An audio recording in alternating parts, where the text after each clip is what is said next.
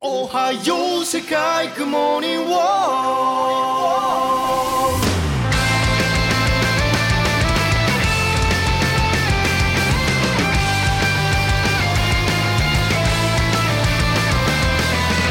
哈喽，大家好，欢迎收听西 T 电台，这里是胡说杂谈，我是朵拉。我是无极小袜子，啊。我们上次讲这个十纪元啊，讲到这个，呃，司把这个司把这个这个谁给杀了，把千空给杀了，嗯呃，然后杀了以后呢，他们又偷摸把千空给复活了。嗯，他复活了千空以后，千空就得往别的地儿跑啊，你得先先活下来啊。嗯，司肯定和大大树和杠他们就回到原来那个地方去了。组建私帝国，对，因为他们有了这个复活液的配方，所以他们要去复活好多这个年轻人。嗯这个千空啊，他发现这边啊就点起了篝火，嗯当时点起了篝火，正在往这个方向走，突然就遇见了一个少女，短装打扮，背着一个盾 牌，手里拿把刀。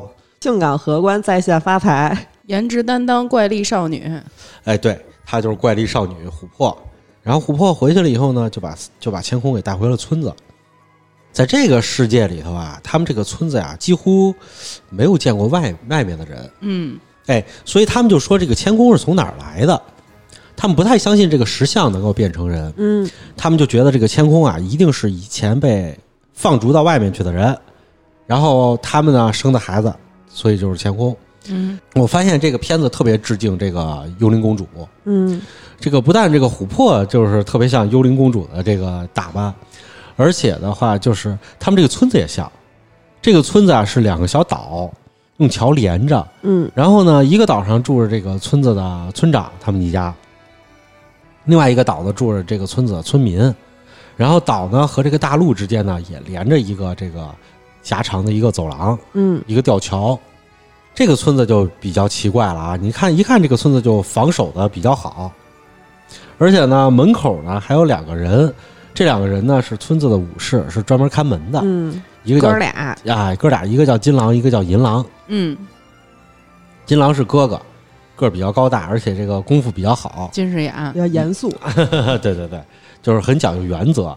银狼呢，就是一个不怎么讲原则的人。傻傻孩子，银狼性格挺可爱的，嗯然后千空过来以后，就觉得很吃惊啊，这是人类又重新开始了吗？嗯这时候千空啊进不了村儿，因为这个金狼银狼不让他进去，嗯觉得他是村外人，那就只能住到村外的什么地方啊？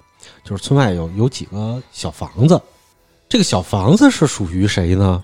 属于他们村儿的妖术师。嗯，这个妖术师的名字叫做克罗姆。从这块开始就变成一傻屌番了，嗯对， 这克罗姆啊，是他们村儿的妖术师。妖术师，所谓妖术师呢，就是就是他会使用很多就是别人不懂的妖术， 嗯于是他就想跟这个千空来场对决，哎，俩人来拼拼妖术。他认为千空也是妖术师，结果呢，他那点小把戏呢，就是立刻就被千空给看破了。 看，所谓的妖术其实就是小学的时候做那个科学实 验，对对对，但是他们当时不清楚科学是什么东西，这些科学实验的这些妖术在，其实在这个欧洲的历史上，它也是被称之为巫术和妖术。嗯，在咱这儿不也有吗？对对对，伸手下油锅，咱们这是骗术吧，咱们这是骗术和魔术， 嗯在欧洲呢，就是属于巫术和妖术，所以当时的话，就是说，嗯，欧洲去反这些女巫啊什么这些的时候，有一些就是利用这些，在咱们这种小实验来挣钱的人，也都被当做这个女巫都给处理掉了。嗯不过他们也是，他们是自古的时候本身就是这些巫术师和妖术师，他们就会用这些小魔术、小把戏去骗这些领主。欧洲啊，都是这种城邦小国，恨不得一个村儿就是一个一个小国家，嗯对吧？然后呢，大一点的呢，可能就是个公国，也不大，好多公国的面积也就是什么海淀区、朝阳区这么大。嗯，它就是属属于一个大的国家了。所以的话，那个地方的领主啊，其实无论是领主还是子女，他们没有见过什么太多的世面。嗯整个欧洲啊，他们其实，在历史上，他们之所以能穿起来，能传递一些信息，好多都是这些巫术、妖术、炼金术师，他们来回来去在各个城邦之间串。嗯来带这些信息，甚至最后他们变成了一个大家这些城城邦交流的一个中介，一个媒体。所以在他们那边的话，还是有一定的地位。大家虽然说是去很怕他们，也反他们，但是对于他们来说，我们需要他们，因为你想，这些领主们虽然害怕这种巫术，虽然很讨厌它，但是炼金术师号称能把这个东西点石成金，嗯，哪个领主不希望有钱呢？对吧？而且还有一些这些远方的这些事情，然后这些知识也都是通过他们来传递的。所以这种人啊，其实是自从这个人类脱离了这种蛮荒时代以后，他们从刚开始的一个祭司的一个职责，大祭司的一个职责，变成了一个中介的职责，一个帝国的中枢。所以在欧洲古代上，很多的这些王国、帝国，他们的宫廷里全都有这种配置。嗯，虽然就是后来天主教是不允许嘛，说要去杀他们。嗯那么的话，这个克罗姆其实，在村子里头啊，他也地位还算挺高的，是，虽然大家都不怎么看得起他，但是因为怕他主要 对对对，但是大家都很怕他，怕他使出点什么妖术。然后两个人对决完了以后，这克罗姆当然完败了，是吧？嗯，嗯一个小学生实实验的一个标准，你去搞这样一个近似科学家的一个人，对吧？肯定就失败了。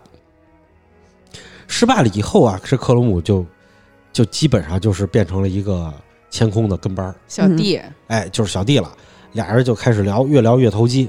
千空就住到了克罗姆这个在村子外面的这个小房子里了，树屋是吧？呃，对，一个小木屋，木屋上头是两层，第二层是很多树屋。嗯进去了以后呢，都是克罗姆收集的当地的很多很多的一个石石头头舞的嗯，矿石，对嗯他觉得好看就都收集过来了。千空一看就如获至宝，就住在这儿了。嗯克罗姆啊，其实暗恋这个琥珀的姐姐嗯琉璃。琉璃是什么人呢？是这个村子里头地位最高的巫女。嗯它有一个什么作用呢？就是说祭祀的时候它会出来，平时的时候啊，这个村子一代又一代的要传女不传男的往下传一个巫女的职位，这个巫女就是在传一套故事，嗯，这套故事啊会在祭祀的时候讲给村里的孩子们听。这个故事叫什么呢？百物语，我就很想接“怪谈”两个字儿， 嗯，就是听我们的节目，你可能把这故事就听全了。这故事特别长，一百集，嗯，他这个一百集，每一集里还有 好多故事。乱七八糟的一大堆，它不是传统的日本的百物语，嗯，它是那种就是之前有人改编过的小人书，对，对，就是一个小人书。千空就很吃惊，其实听到这些故事，他首先他他会发现啊，村子里的人知道很多这边没有的动物，嗯，故事里头的东西有很多都是有暗指的。对然，后他就很想见见这个琉璃，但是这个琉璃呢，因为是巫女，首先不能见她，第二点是这个琉璃快死了。嗯，重病，说是怎么回事呢？小的时候啊，琉璃也很喜欢跑到到外面去玩儿，所以他就和克罗姆两个人在外面玩儿。结果玩着玩着的时候，有一天啊，他感染了这个可能是流感，肺炎，我觉得是肺结核，不肺是，结核一粗木都涂了那，也是死了的，他是其实是先感染了流感，嗯然后后来流感呢升级就变成了肺炎， 嗯，因为他们这个村子环就是卫生环境也不好嘛，是，那这也不合理啊！那么长时间就一直得这肺炎，早死了。呃，反正就是这么耗过来了。嗯哎，他有个解释，说是琥珀不是一直给他带温泉水吗？什么之哎，类琥的，珀为什么嗯保 养，琥珀为什么就是去找千空，就是遇到千空的时候，还要去打了一大桶的温泉水嗯回来？说就是用这个温泉水一直在给他洗澡、常年打水造就了一个怪力少女。嗯，啊，对。然后这个他们就决定说，说如果要是把这个巫女啊治好了，没准儿这个千空呢就能够获得这个村子里的支持，嗯，嗯，对吧？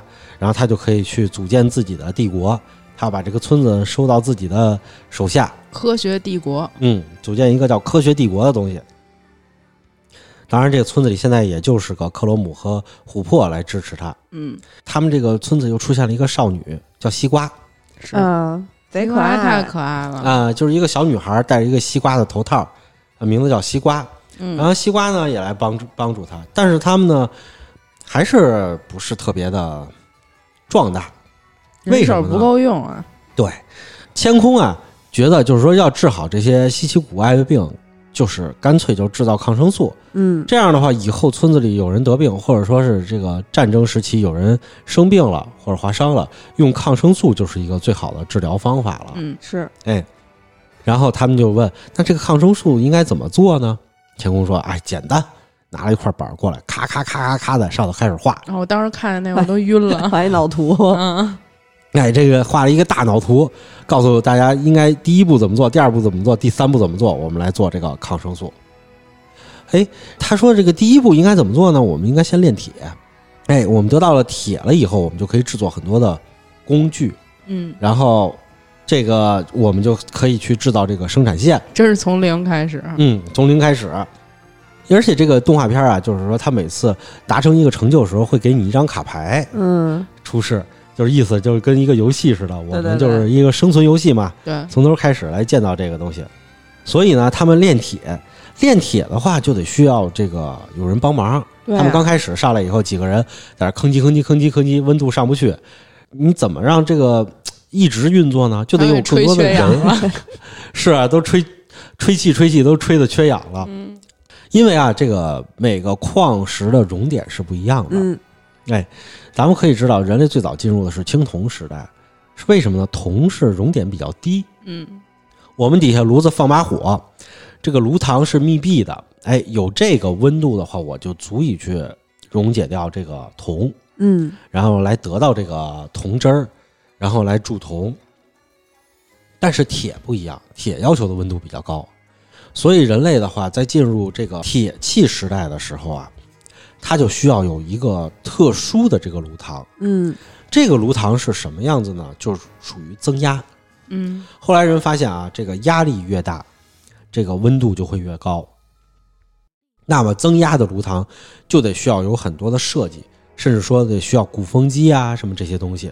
你看谦工他们也做了鼓风机，但是他们这个鼓风机的话，可能是因为它制作了这个整个炉膛的密闭性啊，还有一个就是说他们的这个技术，它的鼓风机其实累死人，它也达不到这个温度。那鼓风机一代跟一化妆包似的，就是不断开合那个化妆包往里吹气。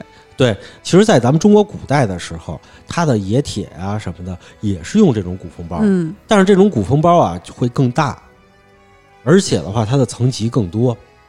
哎，为什么会出现这种情况？就是说，嗯，它的冶铁路线是这样的，而且就是也达不到那个温度呢。其实很简单，因为这个漫画是日本的，嗯我们要知道，日本啊，他对自己的冶铁技术很自豪，造这个古代的刀和剑，对吧？但其实日本的这个，呃，整个的它的这个锻造技术，其实并没有中国的这个高超。嗯它的这个刀剑为什么这么锋利？它其实是学了唐代的一种叫冷钢炼制技术所打造的百折刀。嗯他会发现这个刀啊，这个铁片儿，你看这个铁片儿，我要把它打成一个刀，我去砍了以后，它韧性还好，但是一砍就容易折。它对不对原版是唐刀吧？就是对，是唐刀。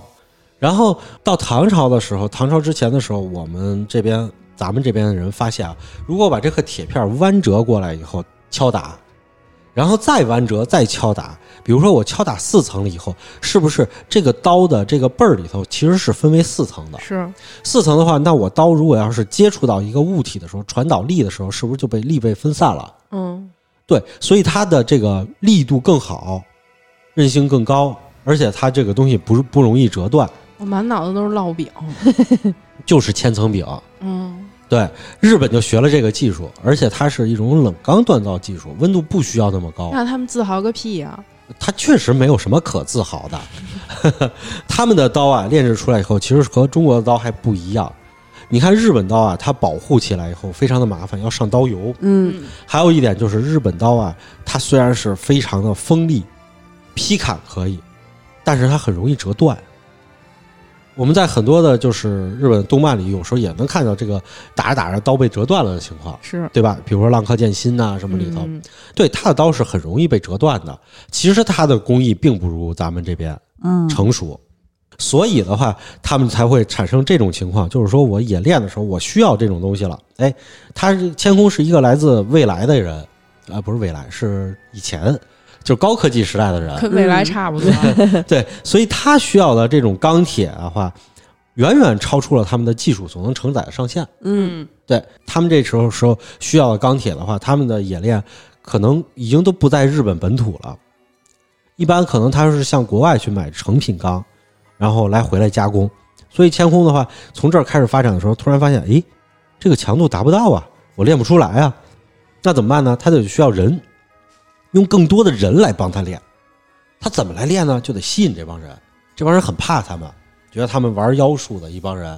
我记得他是做了一面条儿是吧？他他对先他先是让那个西瓜去西瓜，他先是让西瓜去打听，说村里人都想要什么，只要他想，我就能给他做。然后西瓜打听了一圈，第一个带回来的消息是三姐妹说想要一男朋友， 终于出现了科学做不出来的东西。然后完了以后呢，他就开始给人打造面条儿。呃，打造面条儿这个东西就比较简单了，用他们这个狗尾巴草，狗尾巴草来做出这个狗尾巴草面，然然后后和面，对，然后和面，然后做出来这个东西。但是它这个里头啊，有一个点特别有意思，狗尾巴草和面。这个东西咱们都吃过吗？都没吃过吧？没有，嗯对，它里头也疯是。了，我吃对它。，天空自己也说，在里头说了，这个太难吃了，这个苦辣嗯对对是苦的。但其实狗尾巴草就是和我们的原始小麦是一个科的， 嗯，嗯，是我们的先人们通过不断的一代又一代的去承载它、改良它，然后完了以后去育种、选种，这样挑选了以后再来杂交来种，才产生了现在的小麦。嗯，它长得其实差不多，都是一粒儿一粒儿的上头。啊，对，没错没错，他们是一个科目的，而且小麦刚开始的时候，它并没有那么的抗寒，也没有那么大的孢子，嗯但是它这个科目有一个很，这个科啊有一个特别特别优势的一个位置是什么？易杂交，嗯所以古人就把这个，可能是无意中，也可能是有意的，在这个麦田里头掺杂了狗尾巴草，然后它们之间不断的进行杂交，交换基因，就是也挺乱的，植物界嗯，乱搞跟这 儿，然后就产生了这种又白又大的这种的后代。嗯植物慢界慢地还是一被代迫乱乱搞。所以的话，它采用这个狗尾巴草做这个面是有一定道理的。嗯 确实，它是它是知道这个发展史的，所以这个东西也是可以吃。那么的话，它就做出了这个拉面，就是同一个类目的可以互相授粉是吧？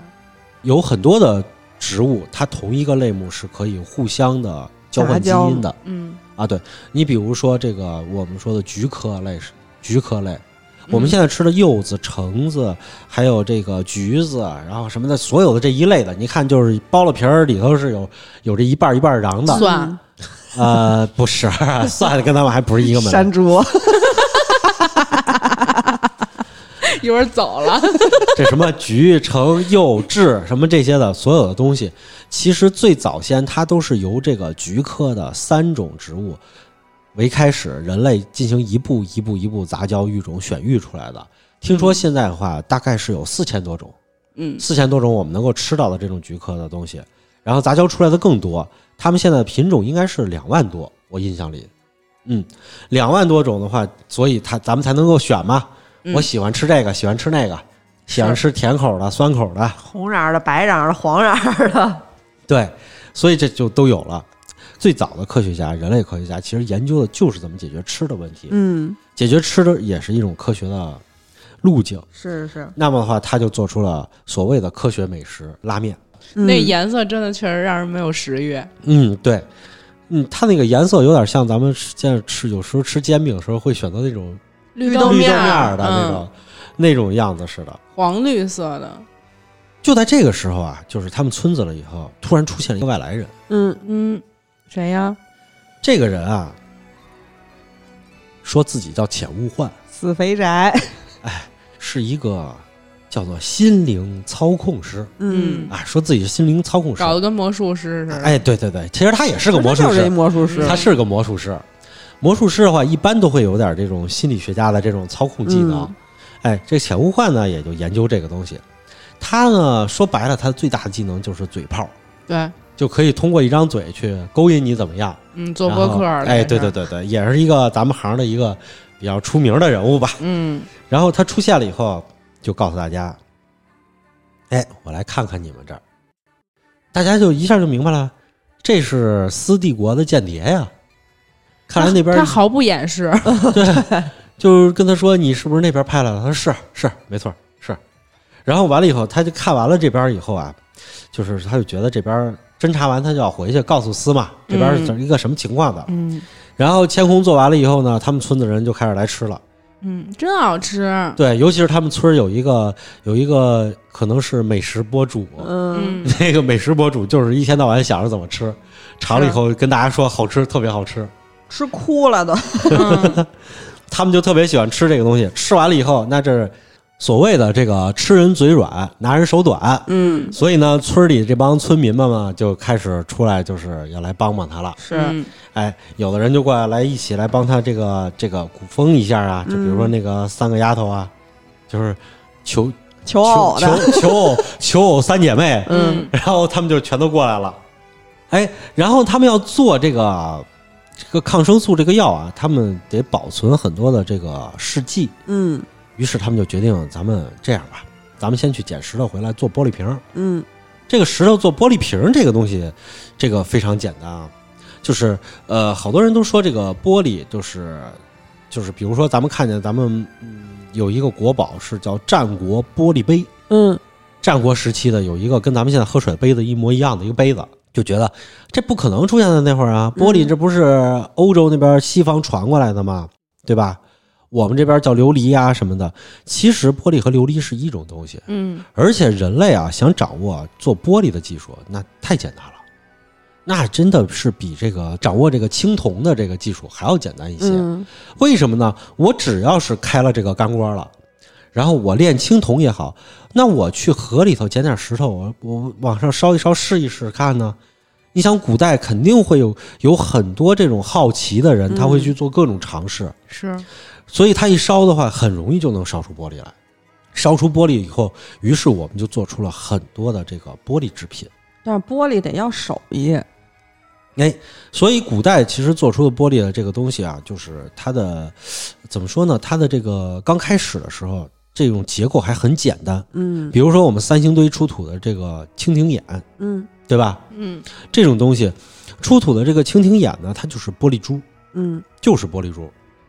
弹球，哎，就是弹球上头还会有一些什么花纹啊，什么东西这种弹球。嗯但是你看到战国的时候，我们已经明显可以用一个模子把它做成一个杯子了。嗯对吧？嗯。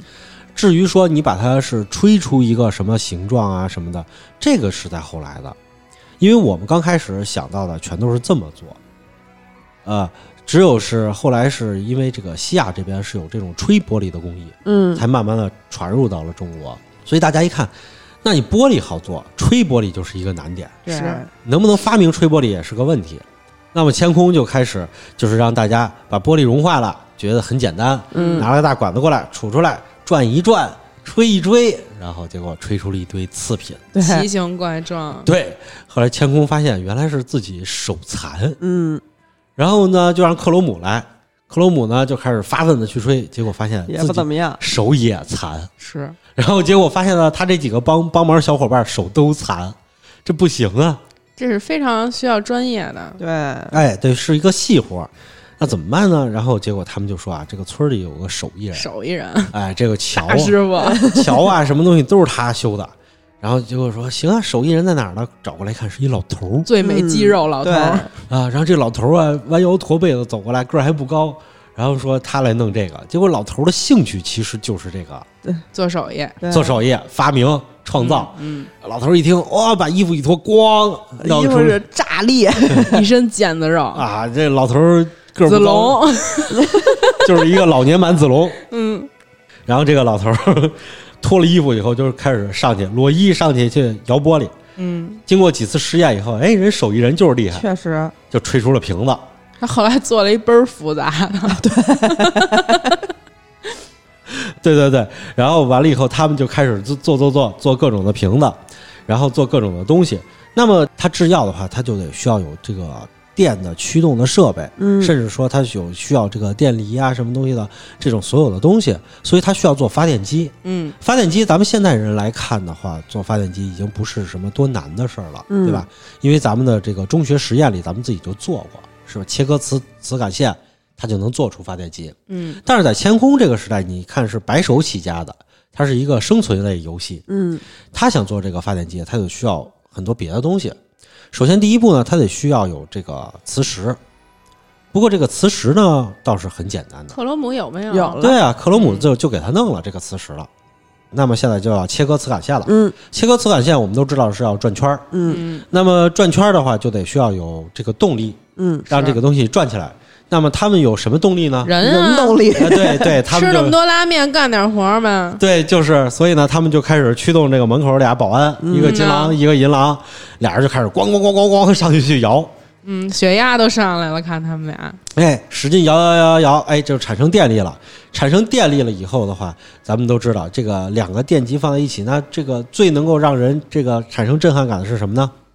就是电灯。嗯，现代科学的起点不就是爱迪生的电灯泡吗？嗯，当时它那个灯亮起来的时候，特别像一个灯塔，对对对对它也是有一种预示意义的就。特别感动那一瞬间。刚开始他们还引雷来。 本来刚开始给那个金狼做了一个那个金枪，然后后来引雷的时候没得使，然后就把金狼那金枪给使了。对他们得到电的这种方式很原始，而且他们的电灯也很原始，因为他们电灯中间用的灯丝其实是一次性的。嗯其实爱迪生啊，就是他并不是发明电灯的人，他只是把电灯应用化了。说爱迪生其实是一商人。这爱迪生纯粹就是一个商人，嗯他其实是只是把电灯给应用化了。最刚开始的时候，灯丝啊都会用一些什么竹丝，用一些什么就别的这些东西，嗯直到爱迪生啊，他是雇了一帮人去给他试，试各种材料，看是哪一种材料最能长久的使用下去，最亮，能达到最好的效果，最后试出了钨丝，嗯这么而已。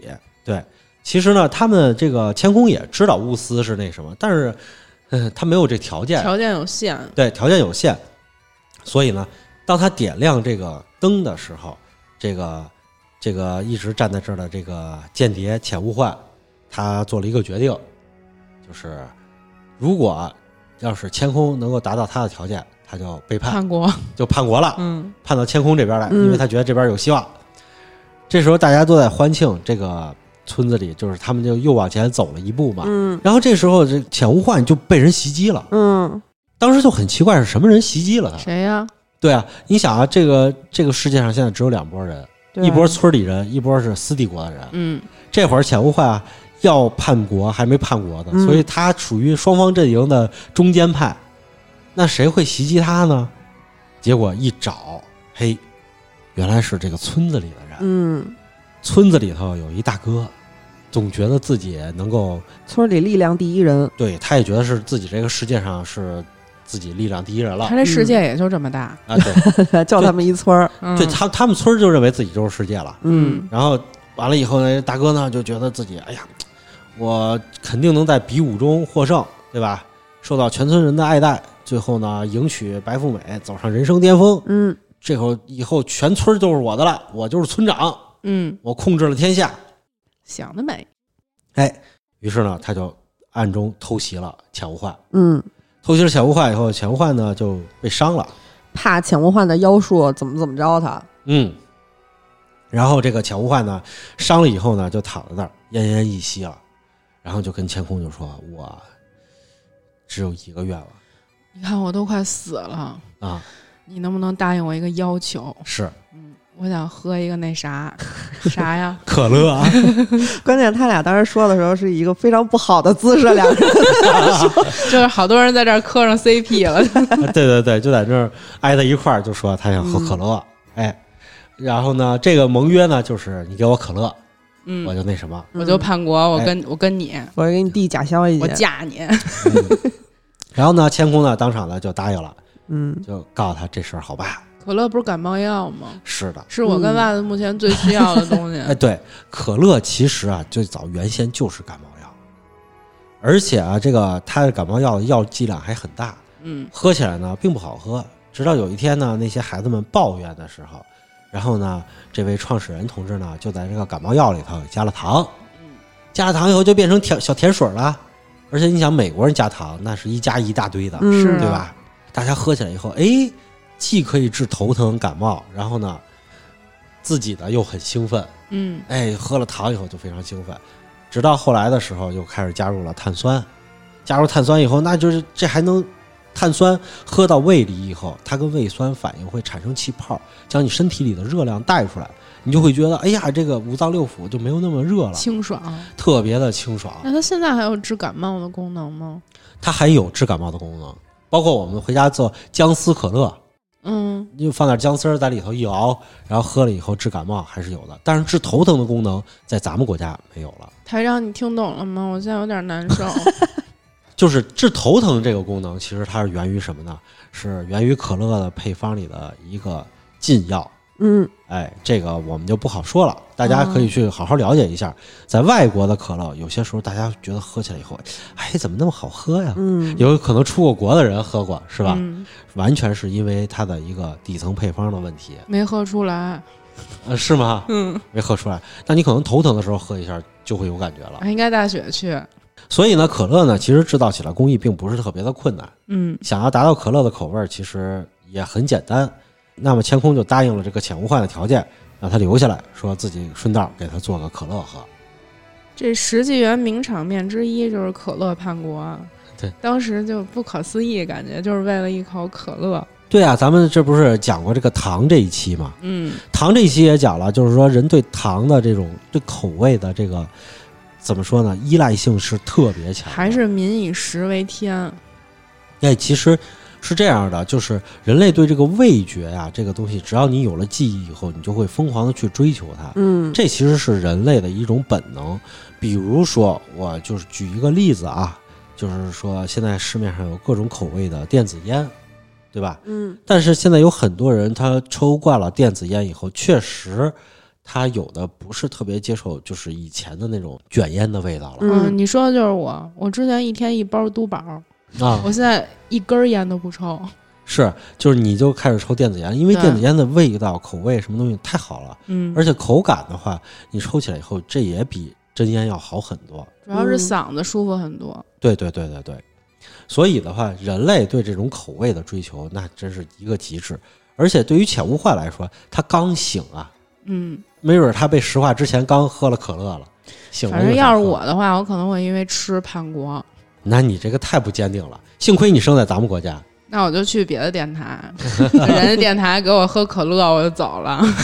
你这点出息 吧，你还，台长好危险啊！ 你再也别吃我的小西红柿。 然后呢，千空呢当场呢就答应了。答应之后也不知道怎么立刻就好了，当夜狂奔二百里回去去斯帝国报销一去。哎，都这人已经奄奄一息了，嗯然后奄奄一息了，完了以后呢，就是他突然想到了一个事儿，就是说，如果他不回去报消息，那是不是就是斯帝国就知道这个乾空还活着了， 嗯，就肯定就怀疑了嘛？嗯，所以呢，他要赶紧回去。于是奄奄一息的人站起来就跑，嗯，然后跑了这个距离还挺长的，从对，从后面的故事情节来看的话，这都不是一时半会儿能到得了 的。然后呢，居我都怀疑千工给丫做一自行车。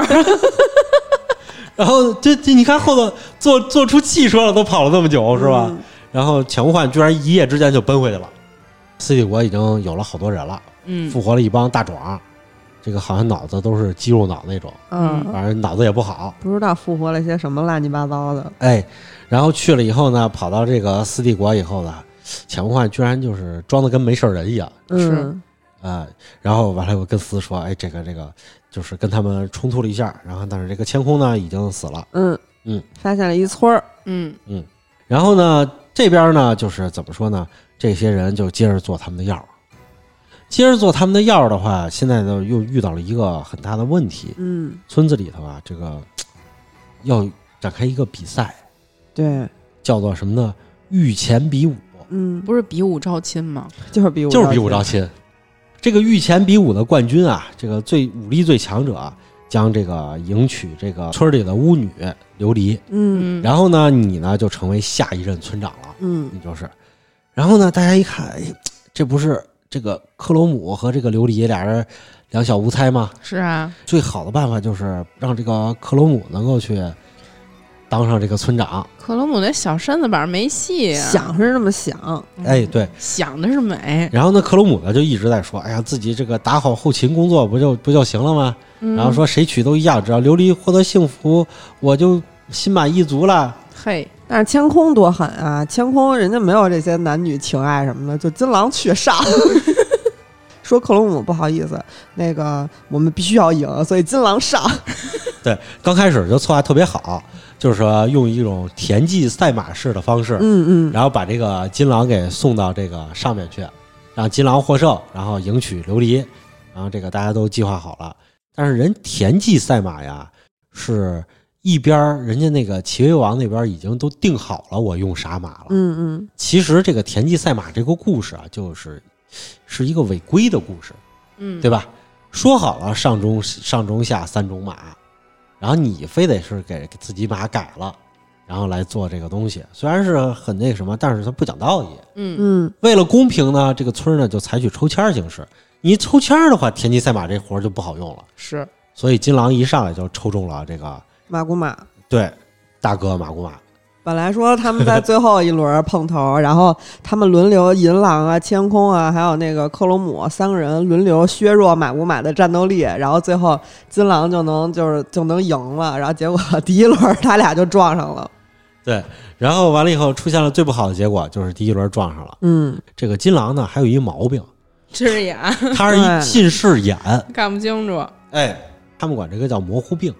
其实呢，在古代的时候，确实是有近视眼这种病的，到现在都是。老那肯定一辈也有会有啊老花眼嘛，掌握对不。好距离。是的，是的，是的，掌握没有不好什么分寸，嗯呃，但是呢，这种病症呢，相对来说比较少一些，嗯在古人身上，嗯因为这个得了近视眼的很多人都被自然选择淘汰掉了。嗯，啊，那怎么咱们电台还没有被淘汰掉呢？你嗯现在都已经有电子产品了，咱你们不一样全员，近视对吧？我不近视， 你是治过了，对你这我是个，掏钱了。 你是付费用户， 嗯，假装不近视了。啊我眼镜儿也花钱了，哎，然后完了以后呢，在古代的话，其实解决这个的方式就很简单，就是做个眼镜儿。嗯在中国古代也有眼镜儿，我们出土的眼镜啊，其实比欧洲还要早。我们其实，在宋代的时候，有很多人就已经使用上这个这个近视镜和老花镜了，都有了。 这么神奇的吗？是的，是的，我还真们没听过，我们出土的这个文物里头，其实在宋代就全有了。宋代人出门的话，妇女们出门，如果你你眼睛有毛病，就戴一个花镜，戴个近视镜，嗯，然后呢，手里呢拎着一个小皮包，脚上穿着高跟鞋，你想想这个景色，嗯，这是非常 fashion 的一个场景。那不就是早上起来我上班吗？是的，你跟《清明上河图》上那些丫头们差不多。 首先，那个西瓜其实就是有近视眼，嗯，千空呢就在这个做玻璃的这个同时啊，就是顺手给他做了一副眼镜儿。他之所以一直戴着那个西瓜头套，就是利用那个小孔成像的原理，对能让他看得清楚。对对对，然后呢就把这个小孔成像的这个西瓜头套呢，就给它变成了一个这个一个西瓜镜眼镜儿，西瓜眼嗯镜儿、对西瓜头套眼镜儿。然后呢，但是这个金狼不一样，金狼特好面子，他不跟别人说他自己不说，看他见说那个我不能拿这当成我武力不行的借口。对对对，就是他是一个特别耿直的人。他嗯是一个耿直特过别来傻的人，然后呢，他呢就一直在练自己的这个技术。然后呢，他他其实战不斗能技是巧啊许昕吧？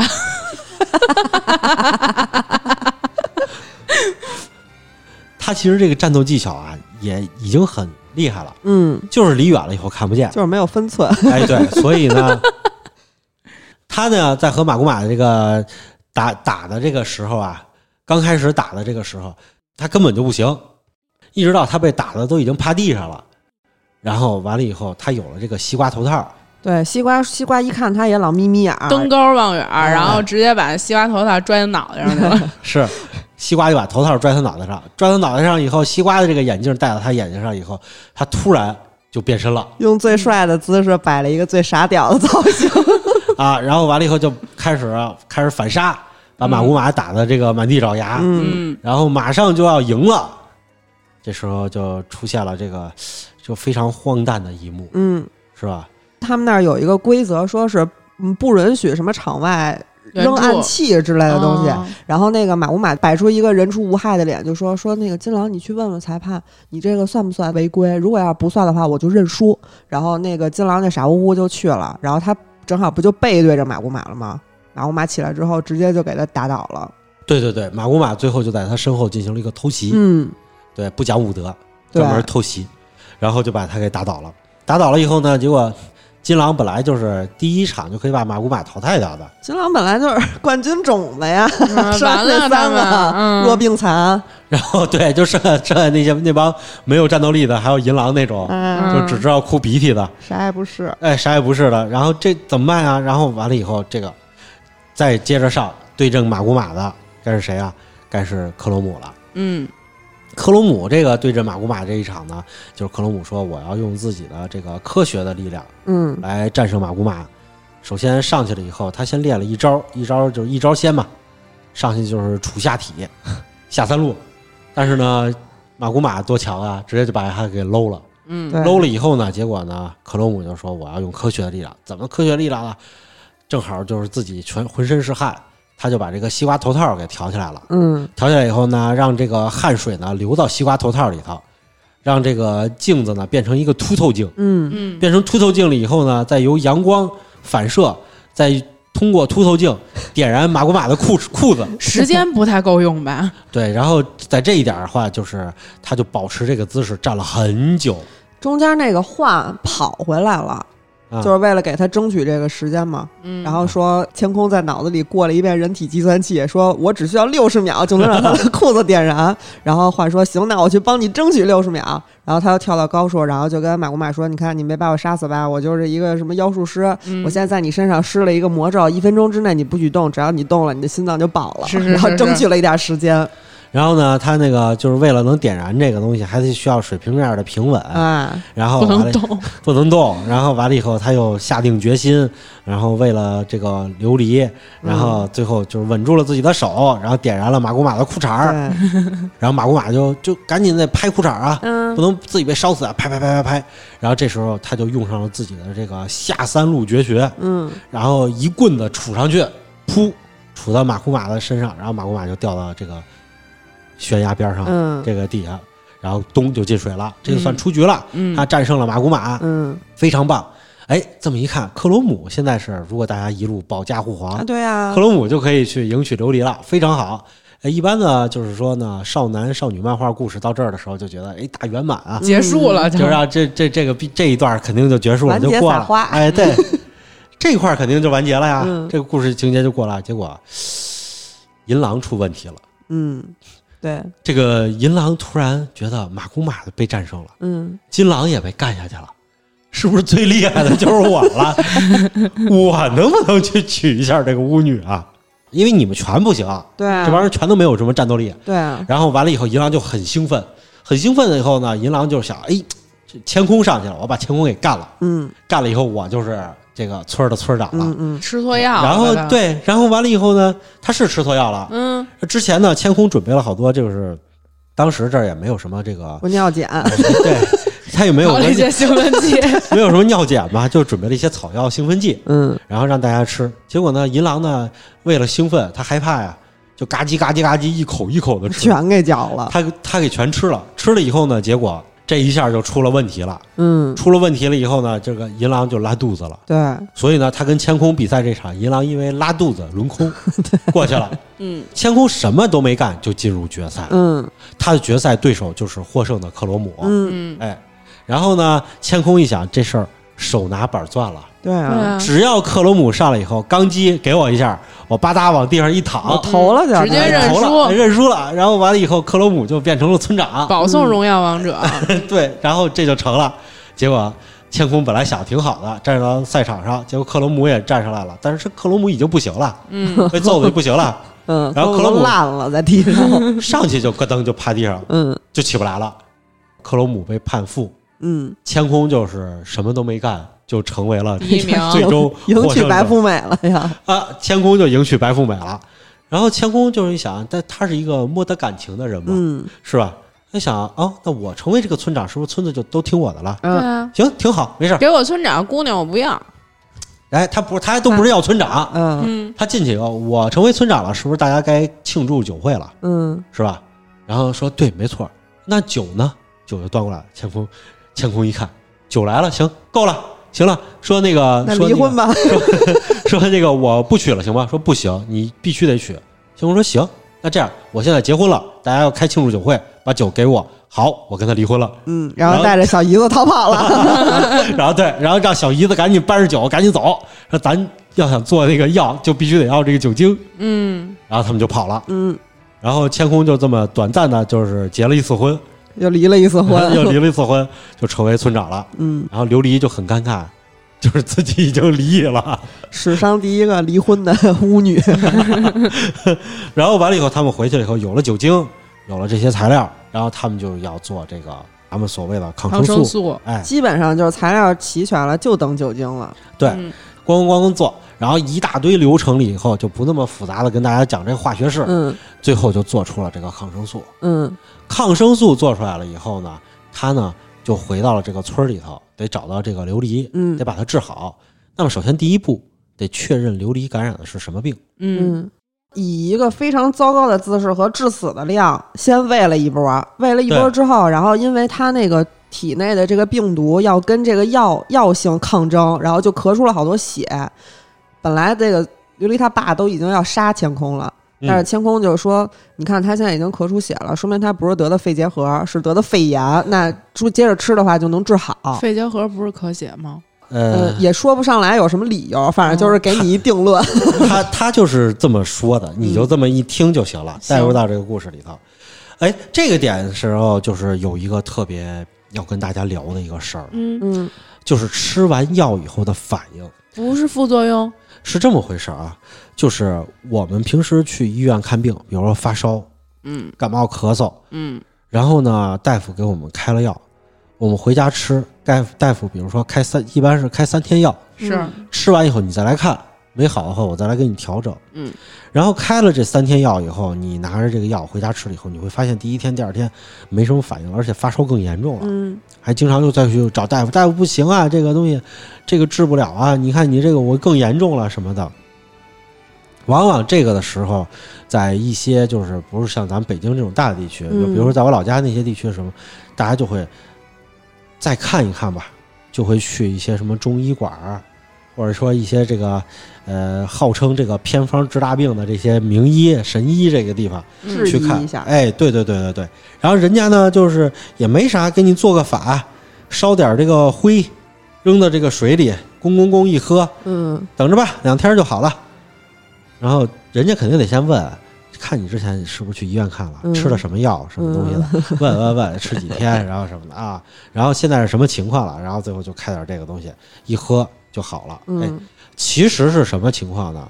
药劲儿刚到，抗生素是什么东西呢？是辅助我们人体的这些免疫细胞来工作，嗯进行杀菌，进行抗病毒，让他们能更快的去找到自己的这个武器。嗯简而言之就是这样。嗯，所以的话，好多人去看西医，我们去医院看了病以后治治治，可能就是我刚生病我就去了，去了以后过两天越来越重了。我觉得这个西医都是扯淡啊！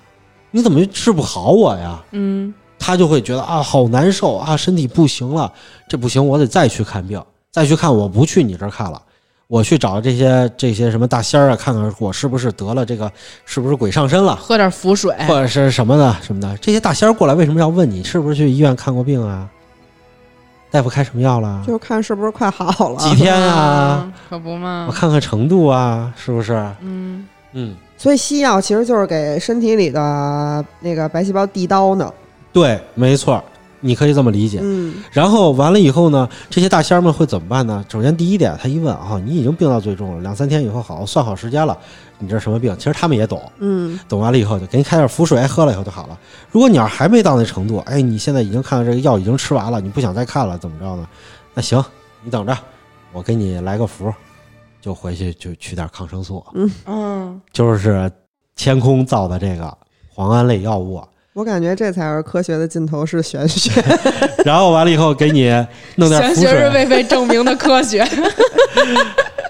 哎，弄点符水，弄点磺胺类药物放到里头，给你一喝，回水嗯喝，哎，万能药喝进去了，慢慢你就好了。你再不好就没辙了。就是说你是被哎这个大仙说治我看好不你，了他对他太看不厉害了了， 嗯怕他反噬我，你还是找更厉害的去吧。是是是是说隔壁村儿有一抗生素更多 的，是，药量更大的。 隔壁村有一李时珍，隔壁村有一跟监控似的，上来先下猛药了，嗯，直接往嘴里灌的那弄种。死那种。对，所以的话就是就是生病了以后，你一定要相信大夫，嗯，不要去怀疑人家，也不要去医闹去。你要相信什么呀？人家大夫看这病啊，你是生个病，是一年、两年、三年，你不小心得了这么一次重病，嗯，人大夫一天看你这样的，能看个上百个。嗯对，要是协和医院的大夫跟你说治不了，想吃啥吃啥，你也别挣扎 了。就是我我家有一个病人，他是就是肺癌，嗯咱们也知道，就是肺癌到放到现在来说的话，就是也不是那种什么必死的那种大嗯病，是确实其是实是。但是去看了以后，去三零幺说去看看吧什么的，就是老有大夫说，就是就是去哪儿看都说治不好。嗯说那不行，就咱去三零幺吧，去三零幺看了。三零幺大夫说，你知道为什么就别人说治不好吗？嗯，是因为你这种肺癌的类型是一种特别稀有的，就是他们这儿的他们医院的那种主任，有一个特权威的主任，嗯，只有他能够看。